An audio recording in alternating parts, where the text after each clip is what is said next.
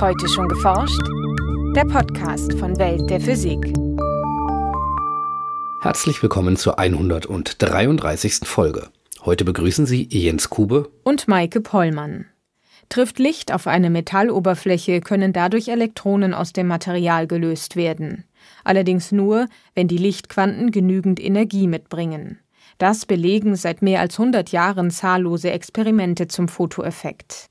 In Nanostrukturen, die mit sehr intensiven Laserpulsen beschossen werden, lässt sich allerdings Unerwartetes beobachten. Zum einen gibt es keine minimale Lichtfrequenz, ab der überhaupt Elektronen ausgelöst werden können.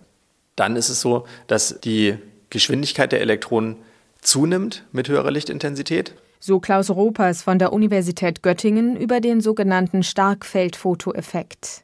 Im heutigen Schwerpunkt erläutert der Forscher, welche Physik hinter diesem Phänomen steckt und welche praktischen Anwendungen es haben könnte. Außerdem berichten wir über einen weiteren Teilchenzerfall, der eine Asymmetrie im Verhalten von Materie und Antimaterie aufdeckt und über das Ende der Weltraummission Herschel. Zum Schluss haben wir noch Veranstaltungshinweise für Greifswald, Hamburg und Darmstadt. Hören Sie nun das Feature von Philipp Hummel. Was geschieht, wenn Licht mit Materie in Wechselwirkung tritt, fasziniert Naturforscher seit jeher. Auch Klaus Ropers, Professor am Institut für Materialphysik der Universität Göttingen, befasst sich mit dieser Frage. Er beschießt Nanostrukturen aus Metall mit ultrakurzen, intensiven Laserpulsen und konnte zeigen, dass die starken Lichtfelder Elektronen aus den Nanostrukturen herauslösen können für seine Arbeit an dieser Starkfeldfotoemission verlieh ihm die Deutsche Physikalische Gesellschaft auf ihrer Jahrestagung in Regensburg im März dieses Jahres den Walter-Schottky-Preis.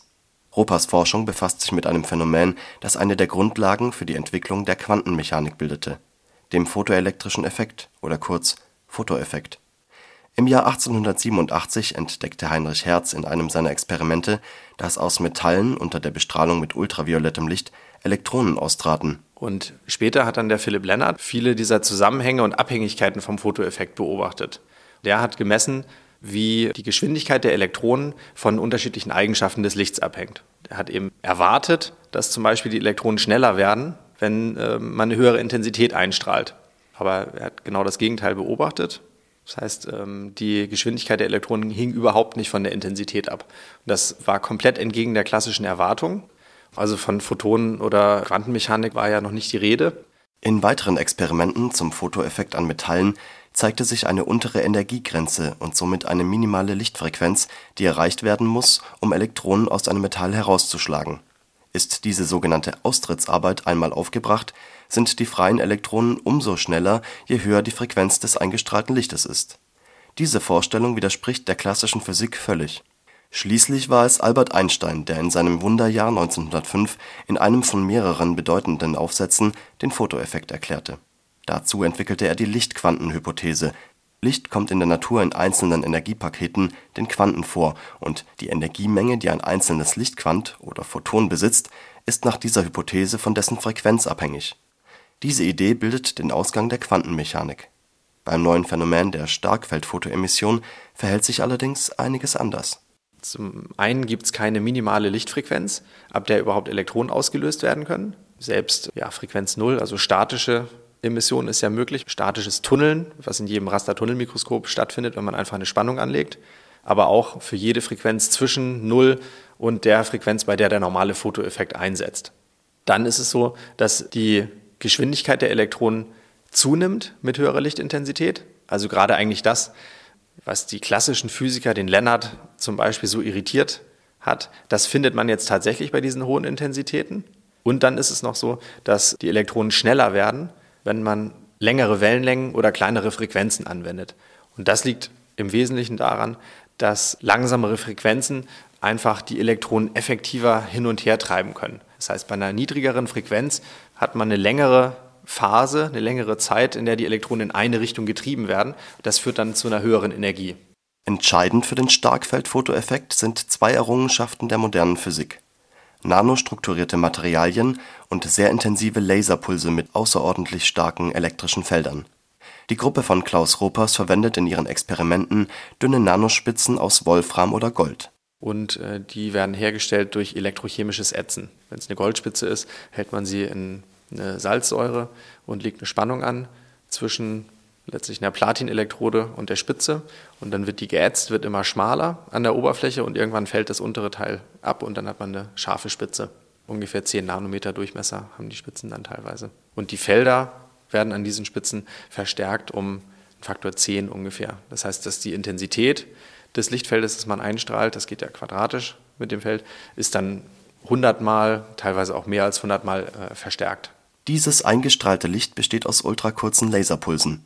Die Pulse besitzen ohnehin schon enorme Feldstärken, die auf die Metallspitzen wirken. Ein paar 10 Femtosekunden sind die Pulse lang.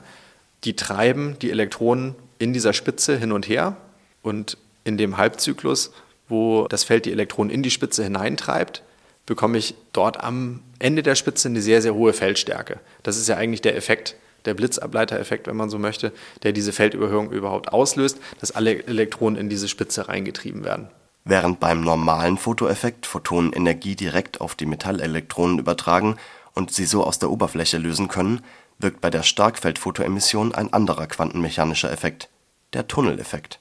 Die Wellen der intensiven Laserpulse erzeugen in der dünnen Spitze so hohe elektrische Feldstärken, dass die Elektronen nur noch eine kleine Energiebarriere überwinden müssen, um die Spitze zu verlassen.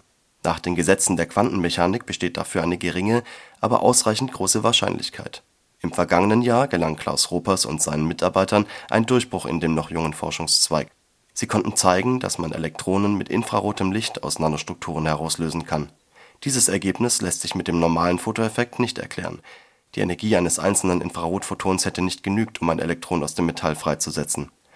Stattdessen wäre die Energie tausender Infrarotphotonen nötig, um den Prozess stattfinden zu lassen. Bei solchen hohen Photonenzahlen, wenn man so möchte, macht es dann keinen Sinn mehr, von einzelnen Photonen oder Multiphotonprozessen zu sprechen, sondern dann spielt eigentlich die Wechselwirkung mit diesem kontinuierlichen, klassischen, oszillierenden Feld eine Rolle. Und das ist dann auch die genauere Beschreibung eigentlich. Der altmodische neue Fotoeffekt könnte Anwendung in der Weiterentwicklung von Elektronenmikroskopen finden. Ropers und sein Team wollen die scharfen Metallspitzen in Elektronenmikroskope einbauen und sie dort unter der Wirkung ultrakurzer Laserpulse als Elektronenquelle nutzen. Diese Kombination könnte Elektronenmikroskope mit einer sehr hohen Zeitauflösung ermöglichen. Bisher versuchen Forscher mit schnelleren Kameras kürzere Zeiten zu erreichen dort kommt man so in den Bereich von vielleicht Millisekunden, dass man einige hundert bis vielleicht tausend Bilder pro Sekunde aufnimmt. Mit der Idee aus Ropers Gruppe ließen sich hingegen Prozesse beobachten, die im Bereich von Femtosekunden ablaufen. Eine Femtosekunde ist eine Billion Mal kürzer als eine Millisekunde. Er selbst will zwar der Grundlagenforschung die Treue halten, doch kann sich Ropers die Ausgründung einer Firma durch Mitarbeiter seiner Gruppe vorstellen. Es bestünde dann die Möglichkeit, dass zukünftig jemand, der Zeitauflösung fürs Elektronenmikroskop haben möchte, im Bereich von 100 oder 200 Femtosekunden vielleicht das machen kann, indem wir diese Modifikationen ins Elektronenmikroskop einbauen. Dann braucht man aber noch ein sehr teures Lasersystem und man muss dann auch Leute haben, die sowohl Ahnung von Elektronenmikroskopie als auch von Ultrakurzzeitlasern haben. Das ist in Kombination schon ziemlich anspruchsvoll, aber das ist auf jeden Fall eine Richtung, in die es gehen wird. Nachrichten bei der Entstehung unseres Universums gab es Materie und Antimaterie vermutlich zunächst zu gleichen Mengen. Doch heute besteht unser Weltall nur noch aus Materie. Wie es zu dieser Asymmetrie kommen konnte, untersuchen Wissenschaftlerinnen und Wissenschaftler zum Beispiel am LHCb-Detektor am CERN. Die Arbeitsgruppe, der auch Stefanie Hansmann-Menzemer von der Uni Heidelberg angehört, schickte neue Ergebnisse dazu an die Fachzeitschrift Physical Review Letters. Wir beobachten dort Kollisionen von Protonen bei höchsten Energien und das LHCb-Experiment ist insbesondere darauf spezialisiert, neue Physik zur Erweiterung unserer derzeitigen Modelle nachzuweisen, indem es Präzisionsmessungen im B-System durchführt. Das B-System. So nennen die Physiker Teilchen, die aus zwei Quarks zusammengesetzt sind und von denen eines ein Bottom Quark ist. Zum Vergleich, die Protonen und Neutronen unserer normalen Materie bestehen aus drei Quarks vom Typ Up bzw. Down. B-Mesonen werden bei Teilchenkollisionen erzeugt und leben nur sehr kurz. Und bei einigen von ihnen beobachtet man kleine Unterschiede zwischen B und dem dazugehörigen Anti-B-Meson. Man zählt die Anzahl der Zerfälle des BS-Teilchens und die Anzahl der, des zugehörigen Antiteilchens, dem Anti-BS. Und wenn die Raten unterschiedlich groß sind, dann bedeutet es, dass DP-Verletzung vorliegt. Bis in die 1960er Jahre ging man davon aus, dass sich elementare Reaktionen von Materie und Antimaterie immer gleich verhalten, zumindest wenn man die Antimateriereaktion im Vergleich zur Materiereaktion im Spiegel betrachtet. Die Physiker sprechen hier auch von CP-Invarianz. C bezeichnet die Ladung, Charge. Antimaterie unterscheidet sich von Materie nämlich nur durch das Vorzeichen der elektrischen Ladung. P steht für die Parität, in diesem Fall also für die Richtung. Mit der neu entdeckten, nun vierten CP-Verletzung ist aber das Rätsel noch immer nicht gelöst, warum wir im Universum so viel mehr Materie als Antimaterie finden. Die Größenordnung von CP-Verletzungen, die wir im Experiment sehen, sind wirklich Größenordnungen zu klein, um das, was wir im Universum sehen, zu erklären. Letztlich, so Hansmann Menzemer, ist das Standardmodell im bisher zugänglichen Energiebereich sehr gut. Bei der Suche nach CP-Verletzungen im B-System erwartet man daher zurzeit nicht die Antwort auf die Frage nach dem Ursprung der Materie. Diese wird wohl erst bei noch größeren Energien gefunden. Fast vier Jahre nach seinem Start ging dem Weltraumteleskop Herschel diese Woche der Vorrat an flüssigem Helium aus. Am Montag stiegen laut der Europäischen Weltraumagentur ESA die Temperaturen aller Instrumente deutlich an. Weitere Beobachtungen sind damit nicht mehr möglich, denn die Detektoren der Instrumente funktionieren nur bei Tiefstemperaturen von minus 271 Grad Celsius. In diesem Monat wird Herschel dann in eine stabile Umlaufbahn um die Sonne überführt und dort langfristig geparkt. Die vom Weltraumteleskop in den vergangenen Jahren gesammelten Daten dürften die Wissenschaftler allerdings noch lange beschäftigen. Mehr als 25.000 Stunden an wissenschaftlichen Beobachtungen kamen zusammen. Mit Herschel erforschten Astronomen ferne Galaxien, Sterne sowie Gas- und Staubwolken im infraroten Spektralbereich aber auch Objekte in unserem Sonnensystem, wie etwa Kometen, standen auf dem Plan. Die schönsten Aufnahmen von Herschel haben wir in einer Bildergalerie zusammengestellt. Zu finden unter www.weltderphysik.de slash Herschel. Und nun zu unseren Veranstaltungshinweisen. In Greifswald hält Professor Lutz Schweikart den Vortrag von Kernen in Sternen, die Entstehung der Elemente.